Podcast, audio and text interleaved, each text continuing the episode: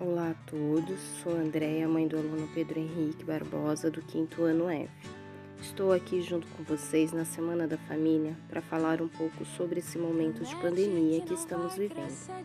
A interrupção das aulas nos mostrou uma união entre escola e pais que tem sido de grande importância na educação e aprendizado dos nossos filhos.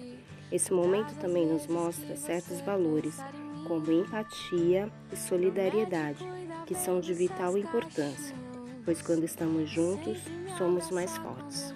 Vou ler um pequeno poema que achei aqui na internet, achei muito bacana para compartilhar com vocês. Família é tudo igual. Cada uma é especial. Tem pai, mãe, filho, tio, primo e avô. Mas aqueles que surgiram pelo caminho e a família também adotou. Tem família com ou sem animal de estimação, com ou sem bebê. Tem família que não para de crescer tem família que briga no almoço faz as pazes no jantar. Tem família que se espalha, mas se reúne para rezar.